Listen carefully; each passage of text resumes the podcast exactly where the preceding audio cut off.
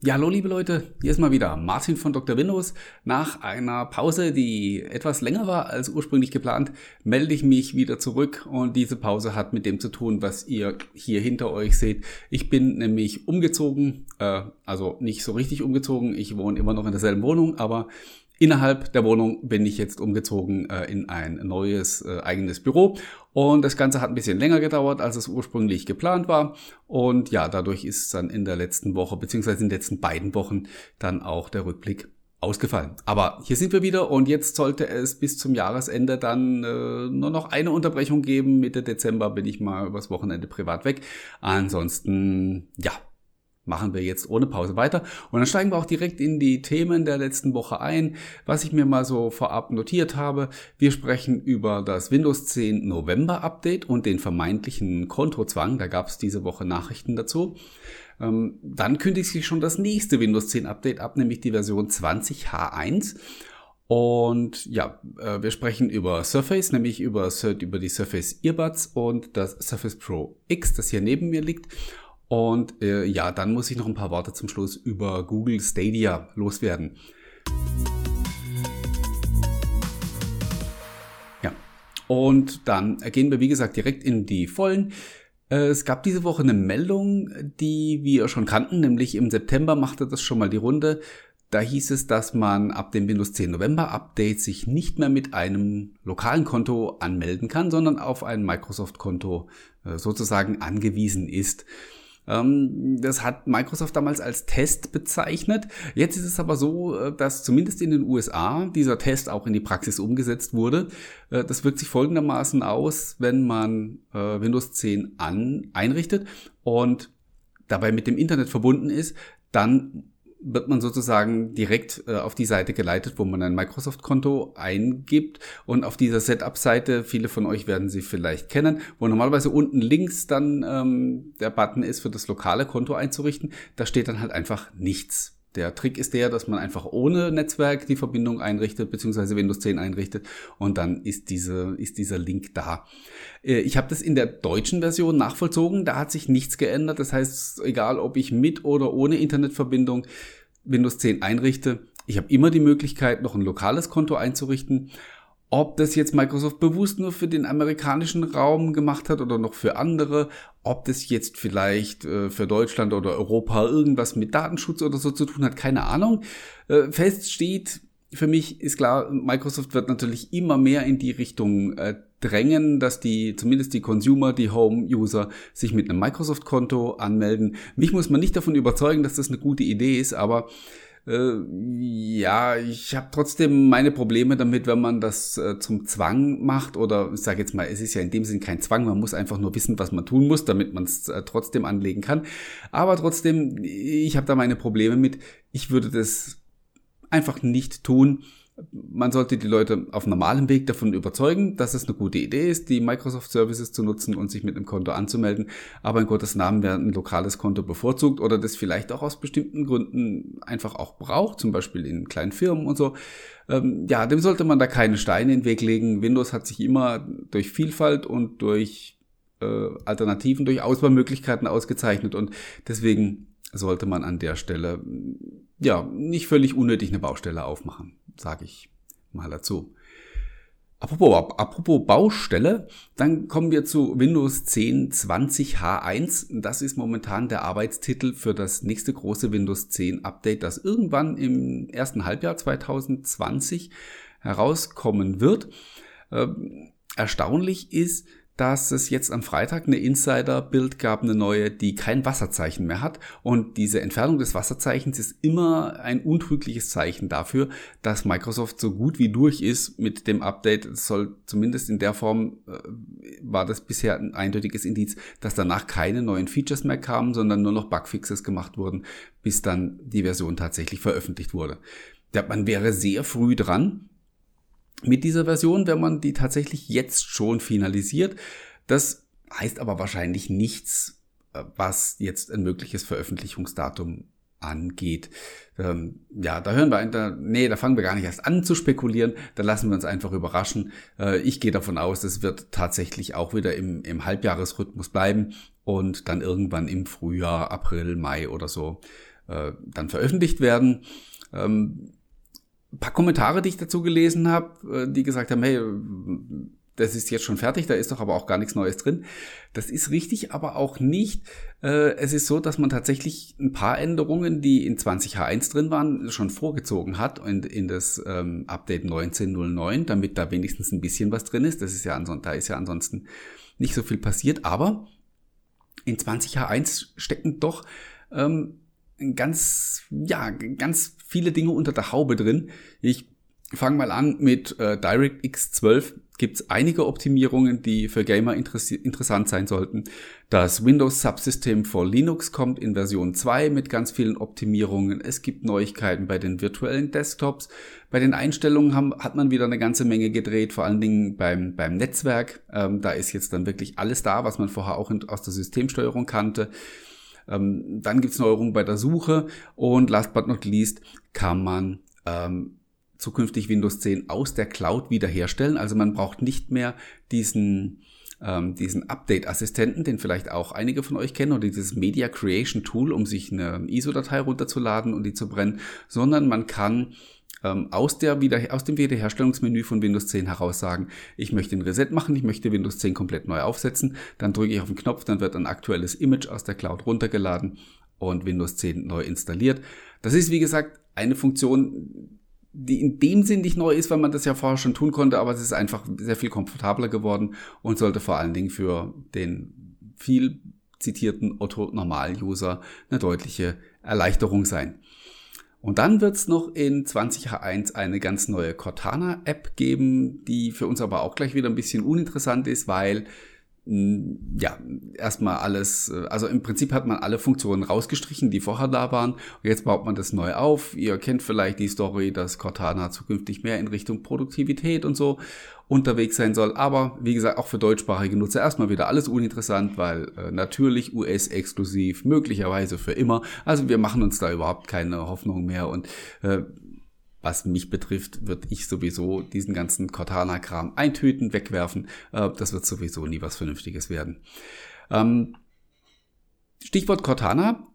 Die könnten der Grund, das könnte der Grund sein, warum die Surface Earbuds sich auf das Frühjahr verschoben. Das ist eine Ankündigung, die Microsoft am Donnerstag oder Freitag diese Woche gemacht hat. Äh, die sollten eigentlich jetzt in den USA auf den Markt kommen und im Frühjahr dann zu uns. Von daher ändert sich für uns eigentlich überhaupt nichts. Ähm, weiterhin ist die Ansage, dass die im Frühjahr auf den Markt kommen sollen, aber jetzt dann eben für die ganze Welt und nicht, ähm, ja, so wie es vorher geplant war, zuerst in den USA, später in anderen Märkten. Ähm, also wie gesagt, die Verschiebung betrifft eigentlich nur die, die Amerikaner. Äh, Microsoft hat gesagt, wir brauchen einfach noch ein bisschen Zeit, ähm, damit es ein richtig cooles Produkt wird. Äh, das ist erstmal okay so. Also ich finde es äh, wesentlich besser, ein Produkt zu verschieben und ein bisschen später zu bringen, statt irgendwie halbwegs unfertig auf den Markt zu werfen.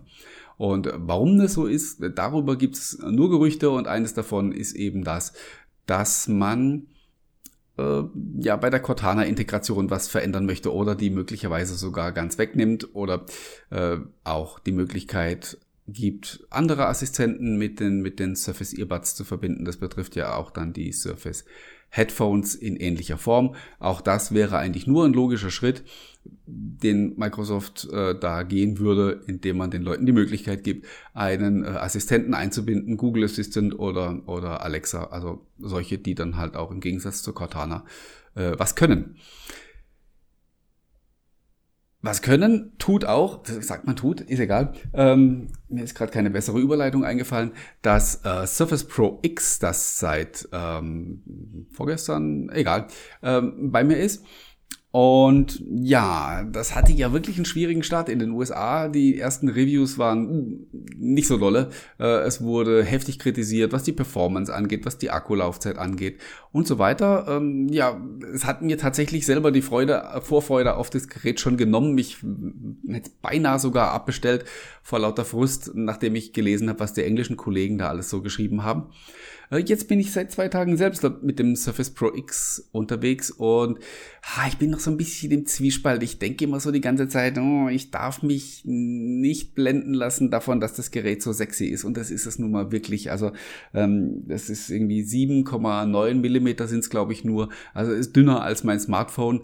Und also es sieht einfach cool aus. Das ist, ähm, wenn man jetzt das Surface Pro zum Beispiel, das aktuelle oder auch die, die letzten beiden Generationen waren ja, sahen ja genau gleich aus. Wenn man das so daneben stellt, was ich damals auf dem Surface Event in, in New York auch gemacht habe, äh, dann wirkt das Surface Pro, das alte, wirklich altbacken gegen das Surface Pro X. Das ist wirklich sehr cool und da, da, wie gesagt, da muss man aufpassen, äh, weil nur hübsch reicht natürlich nicht.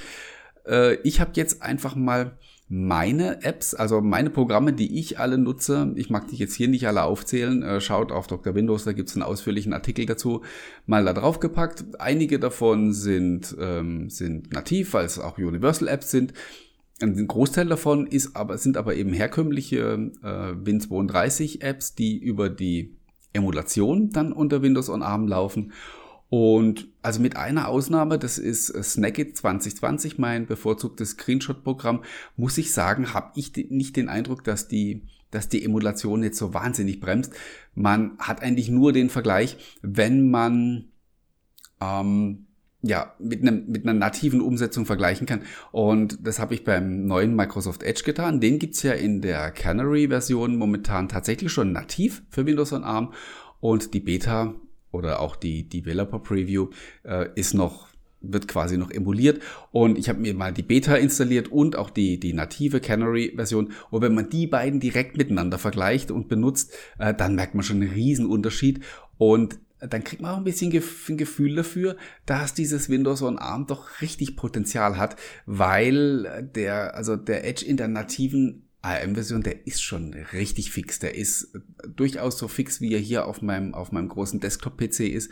Das macht dann schon richtig Spaß, den zu benutzen und von daher kann man nur hoffen, dass ein paar mehr Entwickler noch in Zukunft drauf anspringen und ihre Apps nativ für Windows und ARM veröffentlichen. Die Diskussion werden wir sicherlich noch einige Male führen. Da kommt dann natürlich auch dazu, dass viele Microsoft nicht so richtig trauen und sagen, na was ist, wenn die das in einem Jahr wieder einstampfen, dann sitze ich da mit einem Stückchen Elektroschrott.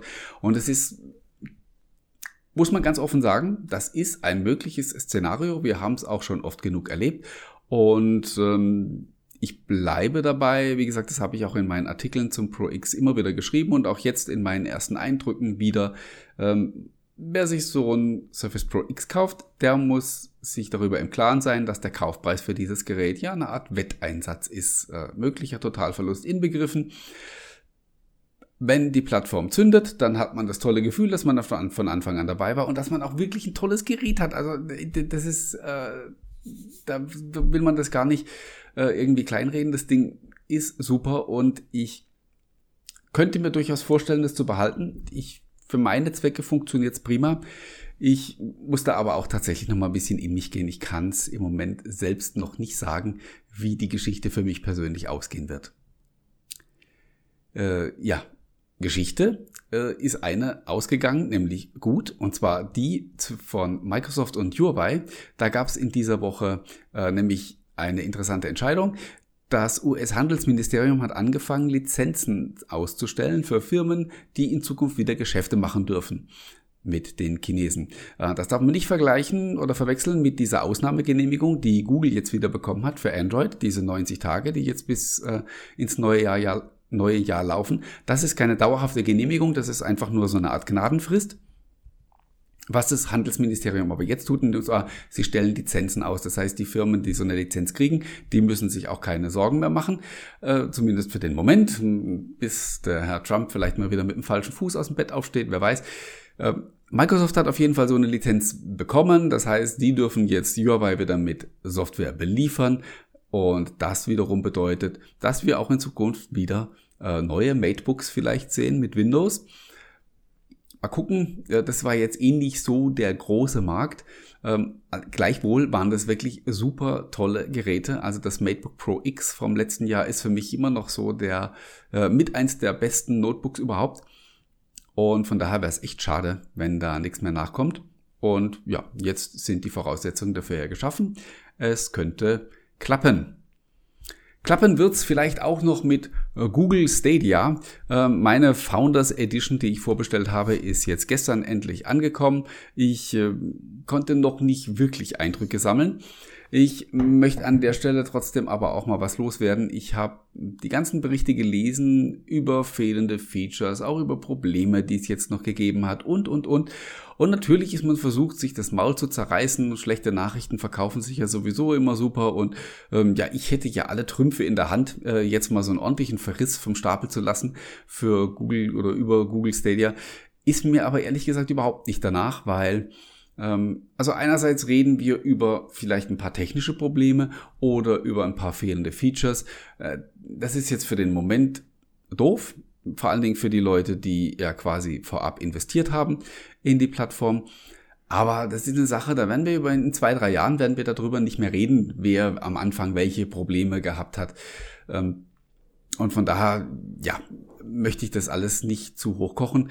Ähm, das Cloud Gaming ist, wird ein langes Rennen und das wird garantiert nicht auf den ersten Metern entschieden. Im Moment sieht's aus, als ob Microsoft wirklich in einer super Position wäre.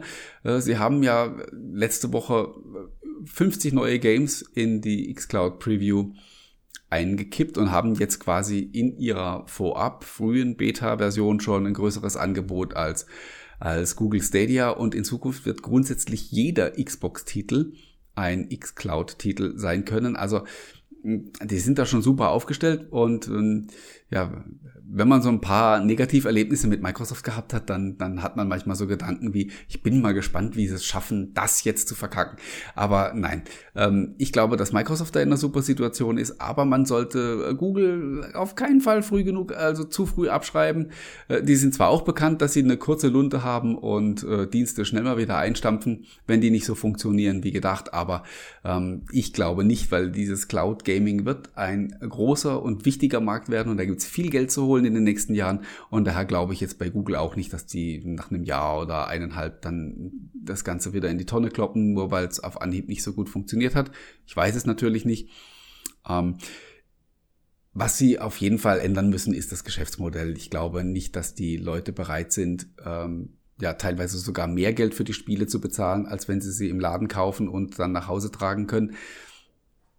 Da glaube ich, ist dann Microsoft mit dem Game Pass äh, auch wesentlich besser dran. Aber lassen wir uns überraschen. Wie gesagt, es wird ein langes, spannendes Rennen und äh, ich warte natürlich gespannt darauf, dass die xCloud Preview nach Deutschland kommt. Ich habe leider keine geheimen Informationen, wann es soweit ist, aber ich gehe schon davon aus, dass es eher früher als später im kommenden Jahr passieren wird.